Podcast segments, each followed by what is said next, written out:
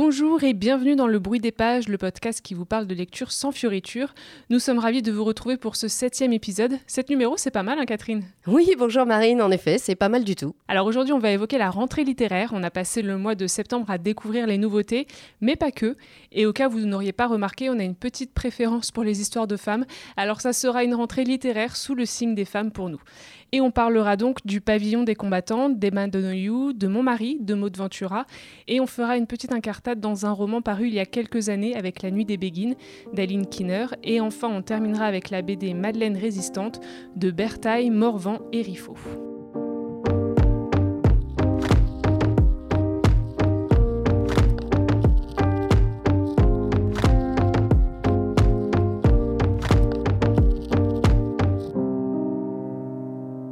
Nous suivez sur Instagram, vous le savez déjà, au retour des vacances, on a choisi de faire une lecture commune du pavillon des combattantes d'Emma Donoghue, qui vient de paraître en France aux éditions Presse de la Cité. Mais Marine, toi, tu l'as lu en français et moi, je l'ai lu en VO sous le titre The Pool of the Stars, paru aux éditions Picador. Et on peut vraiment dire qu'on l'a toutes les deux dévoré, ce roman.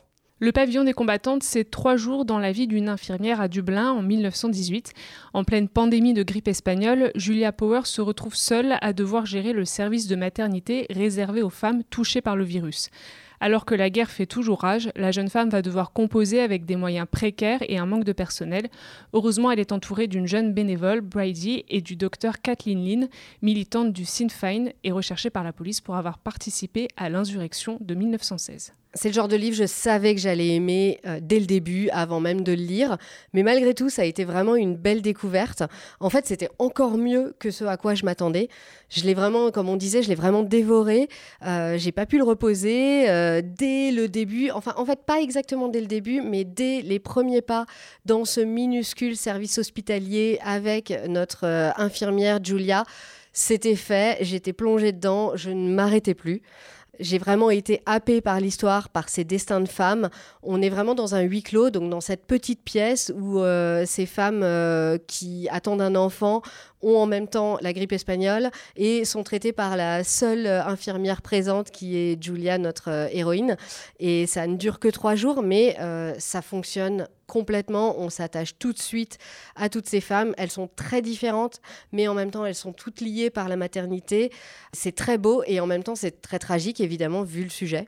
Oui, c'est vrai que comme toi, moi aussi, j'ai vraiment adoré et euh, j'ai trouvé que les premières pages étaient un peu moins convaincantes parce que le rythme est très lent. Il y a beaucoup de descriptions dans ce, début euh, de roman. Ouais, des descriptions de la ville, mais en même temps, ça permet de faire un vrai contraste entre l'extérieur, la ville, et l'intérieur, cette petite salle euh, dans l'hôpital où euh, la tension est vraiment constante. Oui, et le rythme est, il est super intense. Et d'ailleurs, on retrouve un peu ces moments de creux euh, à la fin des chapitres quand on sort dans les rues de, Dublin, quand Julia a fini sa journée, qu'elle rentre chez elle. Dans ces descriptions, on se rend compte de la pauvreté, de la misère, du désespoir. Il y a une ambiance qui est très particulière, qui est très sombre à cause du contexte sanitaire, évidemment. Euh, il y a des malades partout, il y a de la pauvreté. Et puis, il y a cette guerre qui est là en arrière-plan, qui plane euh, en menace euh, au-dessus de la ville. Et donc, c'est vrai que ça, ça, donne une ambiance très tragique au roman. J'ai beaucoup aimé le côté historique. donc, comme tu disais, cette grande guerre qui plane sur l'histoire, sur les personnages, etc. Mais aussi le combat pour l'indépendance irlandaise avec le docteur Kathleen Lynn qui une combattante du Sinn Féin. Et puis évidemment la grippe espagnole qui est pour le coup vraiment au cœur de l'histoire et qui est vraiment euh, dépasse tout le reste en fait euh, par son ampleur. Euh, forcément en plus ça nous rappelle beaucoup de choses. Évidemment. Euh, c'est vrai que, enfin, je sais pas toi, mais moi vraiment, euh, quand on lit les descriptions, euh, les, appels à porter le masque, les panneaux publicitaires, publicitaires qui, qui appellent les gens à faire attention à ne pas tousser sur les autres, à rester chez eux.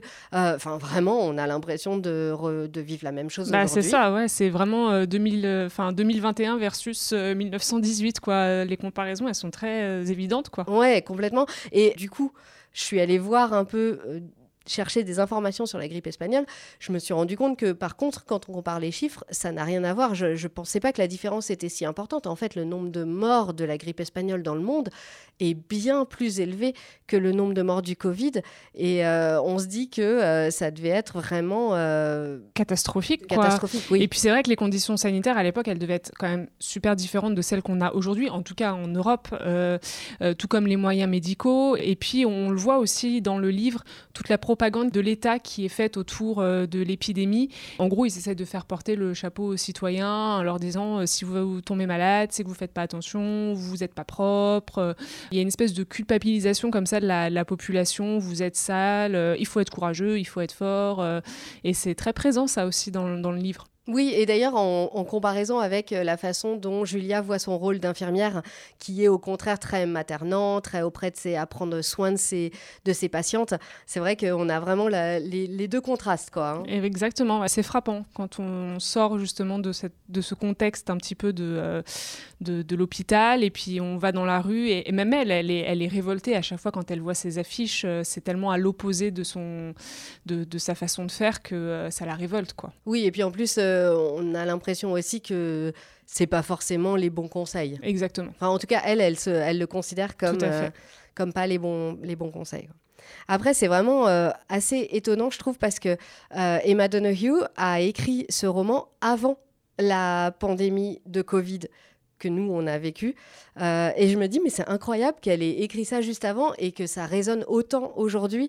Elle était vraiment, elle avait un à-propos incroyable. Et d'ailleurs, je crois que la maison d'édition a un peu accéléré la sortie euh, du roman pour euh, suivre l'actualité. Et en même temps, ça, ça, marche vraiment bien. Enfin, on ne on peut pas s'empêcher de faire, euh, de faire le rapprochement avec notre situation maintenant. Et c'est vrai que c'est quelque chose qu'on avait. Enfin, je m'étais déjà fait la réflexion avec euh, le roman La fièvre de Sébastien Spitzer, qui est paru chez Albin Michel l'an dernier, qu'on avait d'ailleurs lu toi et moi à la même époque vrai, en septembre. Exactement, ouais. Et là, on parlait de, ça parlait de la fièvre jaune, mais c'était une situation assez similaire qui faisait déjà, qui rappelait déjà notre situation aujourd'hui, enfin ces derniers temps avec le Covid et aussi qu'il avait lui aussi écrit avant la pandémie on se dit que ces auteurs-là. Euh, Ils ont du nez un petit peu quand même. Ouais, c'est ça. c'est vrai, c'est vrai, c'est assez similaire comme situation. Et, euh, et moi, ce que j'ai beaucoup aimé aussi dans ce livre, c'est l'approche euh, médicale qui est très intéressante. Julia est finalement très féministe dans sa façon de soigner ses patientes, de les considérer. Il y a, une, il y a beaucoup de références, je ne sais pas si c'est des choses qui vous intéressent, mais à la, à la violence gynécologique et aussi à la méconnaissance du corps de la femme, aussi bien par les médecins que par les femmes euh, elle-même. Il y a une sorte de tabou euh, autour de ce corps. On doit surtout pas en parler. Et puis, euh, on a d'un côté Julia qui, elle, est, beaucoup dans le soin, dans l'attention, dans la prévention de la douleur, etc. Contrairement à, par exemple, des médecins hommes. alors, d'un côté, on se dit, oui, bon, ils sont en pleine guerre, il y a une pandémie. eux, ils veulent faire vite, quoi. Il y a très peu de moyens médicaux, il y a peu de médecins, il y a peu d'infirmières, donc il y a une sorte d'urgence et en même temps, voilà, il y a ce contraste avec euh, Julia qui, elle, connaît parfaitement les techniques, qui sait aussi comment gérer la douleur d'une femme, etc. Alors que le médecin, lui, bon bah, euh, il faut aller vite, donc et tant pis si elle souffre. Euh, l'essentiel, c'est qu'elle accouche et point barre quoi. Et donc on va opérer. Voilà, exactement. Mais c'est vrai que tu parlais aussi de méconnaissance du corps de la femme par les femmes elles-mêmes. Moi, j'ai été ébahie par euh, certaines descriptions euh, dans le roman, notamment par l'ampleur de cette méconnaissance. On a par exemple une des patientes qui a dans les 17 ans, qui connaît rien du tout qui connaît rien de comment on fait les bébés et qui connaît rien de euh, comment on accouche. Et donc, euh, elle croit que le bébé va sortir par son nombril. Ouais, c'est vrai que cette scène, elle est incroyable, on n'y croit pas. Et en fait, je pense que ça devait vraiment exister, quoi. Ah oui, sûrement. Ouais, ouais. Mais euh, du coup, Julia doit lui, en gros, lui donner un cours hein, d'éducation sexuelle et d'anatomie pour, pour lui expliquer comment ça va se passer pour elle. On se dit, mais... c'est lunaire, quoi. C'est lunaire et comment ces femmes, enfin, quel choc elles devaient avoir au moment de l'accouchement. Ouais, ouais, c'est vrai, elles devaient très mal connaître euh, tout ce monde-là, quoi. Ouais, et après, c'est une approche euh, médicale qui est très brute, qui est sans filtre euh, dans le traitement des patientes. parfois, il faut un peu s'accrocher, Mais en même temps, moi, je trouve que c'est assez euh, représentatif de bah, ce que ça doit être. Après, moi, j'ai pas accouché, mais euh, quand on en entend parler, euh, voilà, il y a. Je pense que c'est pas une partie de plaisir, quoi. Exactement. Et, et, moi, je trouve que bah, c'est presque beau aussi parce que bah, c'est la vie et c'est comme ça qu'on donne la vie. Et c'est vrai que c'est très intéressant. Alors bon, moi, il y a certains passages, voilà, faut avoir le cœur quand même bien accroché. C'est sanglant, hein, voilà, on va pas se le cacher. Donc, si vous êtes un peu sensible comme moi au, au milieu hospitalier, bah, peut-être que ça va vous retourner l'estomac. Euh, mais comme tu dis, c'est vrai qu'en même temps, on est dans une maternité, donc euh, il y a cette violence et en même temps cette beauté dans la naissance et, c'est super émouvant. Enfin, moi, vraiment, des fois, j'avais la larme à l'œil, quoi. C'est donc, euh, bah, on imagine ce que ça peut être dans la vraie vie. Voilà, c'est sage-femme qui accouche, voilà, c'est dans du sang, etc. Et en même temps, c'est super beau. Donc voilà, on vous conseille vraiment de découvrir ce roman. C'est un super livre. Moi, je pense que c'est un des meilleurs de la rentrée littéraire même. Après, si vous êtes enceinte, peut-être attendez un peu avant de le lire. Oui, peut-être, oui. Autre roman de la rentrée littéraire qui a eu beaucoup de succès, vous en avez peut-être déjà entendu parler d'ailleurs, il s'agit de Mon mari de Maud Ventura aux éditions de l'Iconoclaste. Alors c'est son premier roman, Marine tu l'as lu cet été, donc je vais vous le résumer euh, très rapidement. Euh, Mon mari, c'est l'histoire d'une femme qui aime son mari. Ils sont mariés depuis 15 ans et elle l'aime comme au premier jour passionnément, même follement. Et on va s'arrêter là, on n'en dit pas plus, sinon ça gâche le plaisir. Euh, donc en effet, on suit le quotidien de cette femme euh, sur une semaine, euh, une femme qui se révèle être un personnage vraiment très très particulier. Alors c'est un roman qui est à la fois drôle et angoissant et qui fait vraiment partie des grands succès de cette rentrée littéraire, mais j'ai aussi lu beaucoup de critiques négatives à son sujet et je comprends tout à fait qu'on puisse ne pas aimer parce que c'est voilà, c'est très étrange, euh, c'est très particulier. Le personnage, euh, il est complètement fou, elle est obsédée par son mari, et donc c'est dérangeant, et en même temps c'est très attachant, moi j'ai trouvé, parce qu'elle a toute cette petites manies, ces habitudes qui sont, qui sont très étranges après plus de dix ans de mariage.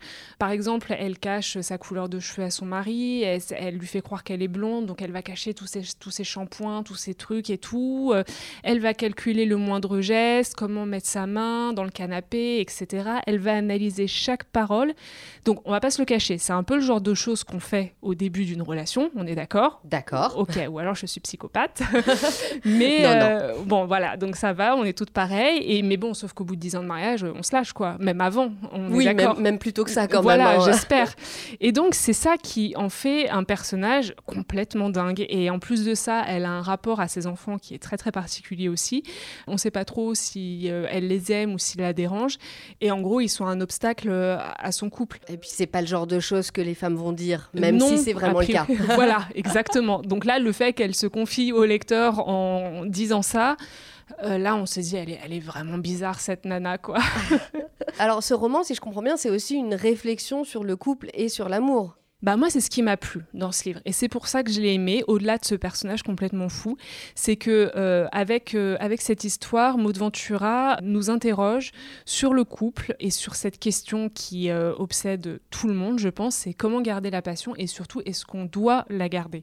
Parce que bon bah si vous avez des magazines féminins sous le coude très souvent on lit des conseils sur le mariage comment gérer une famille comment garder la passion comment faire durer le plaisir blablabla bla, bla, bla, bla. Mais en fait, la vraie question, c'est est-ce qu'il faut le faire et est-ce que c'est normal de ne pas être au premier jour, euh, enfin de ne pas être après 10 ans de mariage comme on a été au premier jour? Eh ben, la réponse, elle est oui, au final, parce que sinon, c'est très bizarre. Donc Peut-être que euh, l'héroïne ne dit pas ça. L'héroïne ne pense pas ça. En tout cas, c'est sûr qu'elle, c'est pas son point de vue. Euh, donc voilà, moi, c'est ce qui m'a beaucoup plu dans, dans, ce livre. Et puis, il y a aussi, euh, finalement, cette réflexion très féministe sur qu'est-ce que être une femme? Est-ce qu'on peut être une mère, une amante? Comment on gère sa famille, son couple? Et pour moi, ce roman, il fait écho à tous ces questionnements sur la féminité que je trouve vraiment très très euh, pertinent. Et en plus de ça, j'ai adoré la fin. Donc je vous en dis pas plus évidemment, mais euh, voilà, c'est une fin qui est très réussie, un premier roman très réussi aussi, et euh, je suis vraiment contente d'avoir pu le découvrir. Petite entorse à notre sélection d'ouvrages de la rentrée littéraire, on va parler maintenant de La Nuit des Béguines d'Aline Kinner, paru en 2017 aux éditions Liana Levy. On a voulu vous en parler quand même parce que c'est un livre que tu as lu cet été, Marine. Tu nous en parlais d'ailleurs dans l'épisode précédent et ça a été une découverte inattendue et aussi une belle découverte. La nuit des Béguines se passe dans le Paris du XIVe siècle, au cœur du Marais, euh, avec une petite communauté de femmes qui vit à l'abri de l'agitation parisienne, dans la quiétude et l'indépendance d'un béguinage. Euh, ce sont des veuves célibataires, souvent très croyantes, mais non religieuses. Elles refusent le mariage et la soumission. Un jour, une jeune femme, Maheu Larousse, se présente au cloître des Béguines pour y trouver refuge. Secrète et sauvage, la jeune femme cache bien des secrets. Malgré les dangers qui les menacent, Isabelle, l'une des plus anciennes béguines de la communauté, décide de prendre Maheu sous son aile. Une fois de plus, un roman historique. Pour vous raconter un peu la petite histoire, j'ai visité les remparts d'Aigues-Mortes euh, cet été et c'est là que j'ai découvert ce roman dans la librairie du musée et euh, le résumé m'a tout de suite plu. Et puis après, je t'en ai parlé, Catherine, et tu m'as dit que tu l'avais déjà lu. Donc on s'est dit, bah, ça va être l'occasion de sortir un petit peu des nouveautés pour vous en parler aussi parce qu'on a toutes les deux beaucoup aimé euh, ce roman. Oui, alors moi je l'ai lu il y a plusieurs années. En, fait, c'est ma mère qui me l'avait conseillé, qui l'avait lu avec ses copines de club de lecture et qui m'avait dit que vraiment c'était très bien. Et du coup, bah, je l'ai lu à sa suite. Euh, moi, je connaissais pas beaucoup l'histoire des, des béguines. J'avais juste visité un béguinage à Bruges il y a 15-20 euh, ans. Et en fait, moi, je pensais que les béguinages avaient été vraiment euh, limités à cette région du nord de l'Europe. Je savais absolument pas qu'il y en avait eu en France et encore moins à Paris. donc, c'était une bonne découverte de de voir dans le roman que euh, ça avait existé également à Paris. Euh, moi, c'est euh, évidemment quelque chose que j'ai beaucoup aimé parce que, comme tu le dis, bah, un roman historique une fois de plus, et j'aime toujours beaucoup les romans qui combinent histoire et histoire de femmes, et surtout de femmes fortes et indépendantes. Alors là, tout, ce qu'on aime. Voilà. Moi aussi, j'ai adoré l'histoire de ces femmes qui sont indépendantes, euh, surtout à une époque finalement où c'est impensable. Euh, au Moyen Âge, euh, voilà, on s'imagine pas que ce genre de communauté puisse exister. Et en fait, on découvre que les Béguines ont été fondées par Saint Louis. Elles étaient protégées par le roi, donc elles avaient quand même un certain statut, et donc ça les rend d'autant plus importantes. Et voilà, on suit le portrait de ces femmes qui fuient le mariage forcé, le viol, qui se retrouvent entre elles pour se soutenir, s'éduquer. elles lisent beaucoup, elles prient, elles jardinent au sein de de la communauté. Et en plus, autour de, ce béguinage, il y a un contexte de guerre de religion qui est passionnant. On parle beaucoup des Templiers et de toutes ces communautés euh, religieuses qui font euh, tâche pour euh, Philippe le Bel à l'époque. Il y a une vraie chasse aux sorcières contre les dissidents religieux et donc politiques, comme l'ordre des Templiers, les protestants, etc. Et finalement, ce roman, ça raconte un peu la bascule, le moment où les Béguines vont attiser la méfiance de la société et des pouvoirs politiques. on n'arrive pas à les classer, à leur mettre une étiquette sur le fond, et finalement, ça dérange. Oui, c'est vrai que c'est un roman qui décrit vraiment un moment pivot dans l'histoire de France, un moment où le roi et l'Église réaffirment euh, leur pouvoir euh, sur la société, sur euh, bah, la religion, donc notamment en se débarrassant des Templiers, mais aussi où les hommes, de manière plus générale, imposent vraiment leur domination sur, sur les femmes en leur retirant les espaces de liberté et aussi en les excluant de l'espace public. Et c'est vraiment ce qu'on voit avec euh, bah, la fin des béguinages, euh, avec les procès en sorcellerie qui ont lieu aussi un peu à cette époque. On sent vraiment dans le roman que on est sur la fin du béguinage, que c'est les derniers, euh, derniers jours un peu du, béguinage de Paris. Isabelle, Maheu, les autres ne vont pas pouvoir protéger leur mode de vie très longtemps. Et c'est une bascule que je trouve est très très bien décrite par Aline Kinner. Et en même temps, elle en profite aussi euh, pour euh, décrire des relations euh, très belles entre ces femmes du béguinage. Il y a une vraie solidarité entre femmes, une sororité qui, qui, est là et tout au long du roman et qui est vraiment très, très belle et très intéressante, je trouve. Oui, tout à fait. Moi, je suis d'accord avec toi. Et en plus de ça, euh, j'ai beaucoup aimé aussi les, les descriptions de Paris. C'est un peu comme on se l'imagine euh, à cette époque. Il y a des ruelles qui sont étroites, qui sont étouffées, qui sont sales. C'est vraiment le Paris du Moyen Âge, un peu euh, glauque, quoi. Ouais, on est un peu plongé dedans avec les odeurs, avec les, les, marchands, les étals, etc. On a un peu l'impression d'y être. Hein. Ah ouais, tout à fait. À chaque fois quand on fait défiler les pages, on s'imagine extrêmement bien. Et du coup, il y a ce contraste avec l'atmosphère très paisible, très nature euh, du cloître, où finalement on cultive son potager, il y a un jardin, et, euh, et voilà, on, y respire, quoi. On, se sent beaucoup plus à l'aise, alors que c'est censé être un endroit clos en plus. Et, et là, on sent encore plus que ces femmes vivent réellement à l'écart de la société. Il y en a même certaines qui travaillent d'ailleurs, et c'est très très mal vu à l'époque. Oui, oui, et on a vraiment, tu as raison, ce contraste, comme tu dis, entre euh, le bruit et l'animation à l'extérieur et euh, le silence et le calme à l'intérieur du, béguinage. Hein. On voit vraiment, on le sent hein, euh, Dans, le roman, c'est vrai. Sur le côté vraiment plus histoire et narration, moi j'ai trouvé qu'il y avait un mystère constant autour du personnage de Maheu qui est arrivé euh, aux portes du béguinage. On se demande vraiment qu'est-ce qui lui est arrivé pour qu'elle se retrouve là euh, un soir, euh, dans la nuit. pourquoi est-ce qu'elle doit se cacher? Est-ce qu'elle pourra échapper à ceux qui la recherchent Enfin, c'est plein de questions qu'on se pose tout au long du livre. Et les réponses sont distillées au fur et à mesure par l'autrice, mais tranquillement au, fil du livre. Ouais, c'est ça. Et puis, euh, c'est en effet un roman avec un suspense qui est très bien mené. On a des personnages qui sont complexes, qui sont mystérieux. Euh, donc, on a envie de savoir la suite. Il y a une bonne recette finalement dans ce roman. Oui, tout à fait. Alors, voilà un, roman historique qui nous a toutes les deux beaucoup plu. Il est paru il y a quelques années, donc euh, peut-être que vous aussi, vous l'avez déjà lu. Alors, qu'est-ce que vous en avez pensé? N'hésitez pas à nous faire part de votre avis.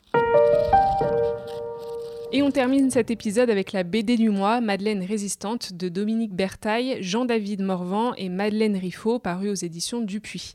Madeleine Riffaut est née en 1924. Elle vit avec son grand-père et ses parents instituteurs dans la Somme. Elle a 15 ans quand la Seconde Guerre mondiale éclate et atteinte de tuberculose, elle est envoyée dans un sanatorium perché dans les Alpes. Mais la jeune Madeleine est bien déterminée à lutter et à intégrer la résistance française. Ah, je vous l'ai déjà dit, hein, j'aime beaucoup les récits de témoignages. On est vraiment au plus près de ce qu'a ressenti la personne, notamment là avec euh, Madeleine qui euh, donne les informations au fur et à mesure. Alors parfois, on n'est même pas vraiment dans la réalité. Euh, par exemple, toute la période du sanatorium, elle la raconte comme si ça avait duré un an. Et en fait, on, réalise à la fin que euh, ça n'a duré que quelques mois. Mais elle, elle l'a ressenti comme euh, quelque chose de très long et très agréable. Et du coup, bah voilà, c'est comme ça que c'est retranscrit. Et c'est vraiment quelque chose qui est très chouette, je trouve, de... bah, le vivre comme euh, la personne l'a ressenti. On sent qu'il y a vraiment une volonté de transmission. C'est quelque chose que, qu'on ressent énormément, je trouve, dans, cette BD. Euh, Madeleine, elle veut euh, faire connaître au plus de monde possible sa vie, faire transmettre le souvenir de la résistance, de sa vie, mais aussi des autres résistants. Elle le vit vraiment comme un devoir. Et puis, il y a une vraie complicité entre Madeleine et les auteurs qu'on sent dès le début et qui est un peu euh, précisé euh, à la fin euh, de ce premier tome où on, a un peu une description de comment s'est passée la, genèse de la BD, les rencontres entre les auteurs et Madeleine, etc. Vraiment, on sent qu'ils sont très proches, qu'ils sont devenus très proches même. Pourtant, elle doit pas être très simple, cette Madeleine. C'est une dame de 97 ans qui semble avoir un très fort caractère. Elle est vraiment dans le no bullshit. Mais en même temps, avec une vie pareille, ben, c'est pas très étonnant. Oui, non, je pense pas. Ouais. Et c'est vrai que, bon, là, du coup, c'est un, un, premier tome, hein, c'est une BD qui euh, sera déroulée en, trois tomes. Et finalement, ça me rappelle un peu le travail de Fabien Toulmé avec l'Odyssée d'Akim, tout ce travail de recueil, de témoignages, euh, d'interviews, euh, voilà, ce, ce, travail journalistique, comme on en avait parlé dans l'épisode. Ouais. Et, et c'est exactement la même démarche que les auteurs ont eue avec Madeleine, et il l'explique du coup à la fin, tout à fait. et comme, du premier tome. Et comme Fabien Toulmé, il l'explique et il raconte un peu, il se met en aussi. Ça, j'aime vraiment beaucoup. Je trouve c'est vrai que, c'est très intéressant. Ouais. Ça nous fait encore plus rentrer dans, dans la BD et dans l'histoire, je trouve. Et puis ça rend du coup les personnages encore plus euh, réels.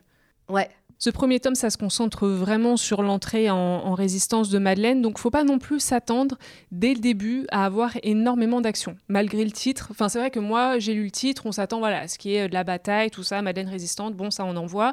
Euh, finalement, voilà, c'est un premier tome qui raconte déjà son enfance, son parcours et qu'est-ce qui va la pousser finalement à rentrer euh, dans la résistance ensuite. Oui, c'est vrai que ça commence assez doucement. Moi, je trouve que c'est un peu euh, un premier tome qui donne les clés de la vie de Madeleine, qui euh, explique les origines et comment elle en est arrivée à s'engager de cette façon. Donc on a euh, description des, humiliations vécues euh, au début de la guerre, sa maladie qui je pense a joué un, rôle important, un viol qui, elle, le dit, a été... déterminant et traumatisant. Quoi. Voilà, déterminant et traumatisant. Et aussi son rapport à la peur et à la mort. On commence direct hein, d'ailleurs avec ça et on, on, réalise qu'elle échappera à la mort plusieurs fois dans sa vie, ce qui est assez incroyable, euh, et qui, je pense, aura un, vrai rôle très important dans euh, comment elle détermine sa vie par la suite. Oui, c'est ça. Et puis en plus, c'est donc euh, c'est un témoignage qui est très touchant hein, par tout ce qu'elle raconte.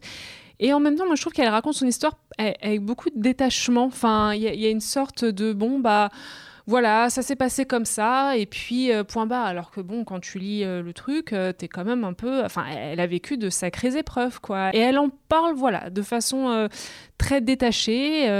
Mais est-ce que c'est pas. Enfin, tu vois, moi, je me dis j'ai l'impression que c'est un peu une bravade. Oui, c'est ça. C'est toujours cette combattante qui est, là et qui dit même pas peur, quoi. Exactement. Et par contre, il y a aussi beaucoup d'émotions, surtout quand elle parle de son grand-père. On sent que voilà, c'était quelqu'un de très très important pour elle et ces moments-là sont, sont, particulièrement euh, touchants. Oui, oui, oui, on sent qu'il y avait vraiment une très jolie relation entre elle et son grand-père et qui a eu aussi beaucoup d'importance pour elle. Oui, c'est vrai. Et qui a été déterminant dans ses, son choix, de résistance, etc. C'est mm. ça. C'est vrai qu'il y a beaucoup d'ellipses, surtout au début. Personnellement, moi, je n'aime pas trop ça, que ce soit en roman ou en BD, j'aime pas trop ce mode de construction parce que ça me détache un peu l'histoire. Mais bon, là, c'était pas non plus extrêmement dérangeant dans cette bande dessinée moi, je me suis dit, bon, c'est un peut-être un peu comme quand on discute avec quelqu'un ou particulièrement peut-être avec une vieille dame qui nous raconte son histoire. Euh, elle saute des étapes, elle devance, elle revient en arrière. Donc ça rend le récit euh, finalement euh, très vivant, comme tu disais. On a son ressenti tel quel, quoi. Ouais, moi, moi j'ai trouvé que c'était très fluide justement. Pour le coup, moi les ellipses ne m'ont pas du tout dérangé. J'ai même trouvé que ça permettait d'aller à l'essentiel, que ça rendait le récit assez puissant. On a un peu d'ailleurs l'impression que c'est à l'image de Madeleine. Hein. Elle va à l'essentiel. Rien n'est caché ni minimisé mais au contraire, euh, on te raconte tout de façon très brute et ça, ça rend le récit d'autant plus fort. Oui, et puis aussi, il y a quelque chose, on oublie à quel point Madeleine était jeune. Quand elle mm. est rentrée en résistance, elle avait 17-18 euh, ans, mais elle a déjà une attitude qui est très très mature, euh, très déterminée, et, et, on le sent aussi dans les apartés qu'elle adresse aux lecteurs et donc aux auteurs. C'est une femme avec beaucoup beaucoup de caractère. Ah oui, oui, et puis rien que dans ce premier tome, on a vraiment l'impression qu'elle a déjà qu'elle a vécu plusieurs vies. Alors j'imagine pas la suite. Oui, c'est vrai que ça annonce la couleur un peu quand même.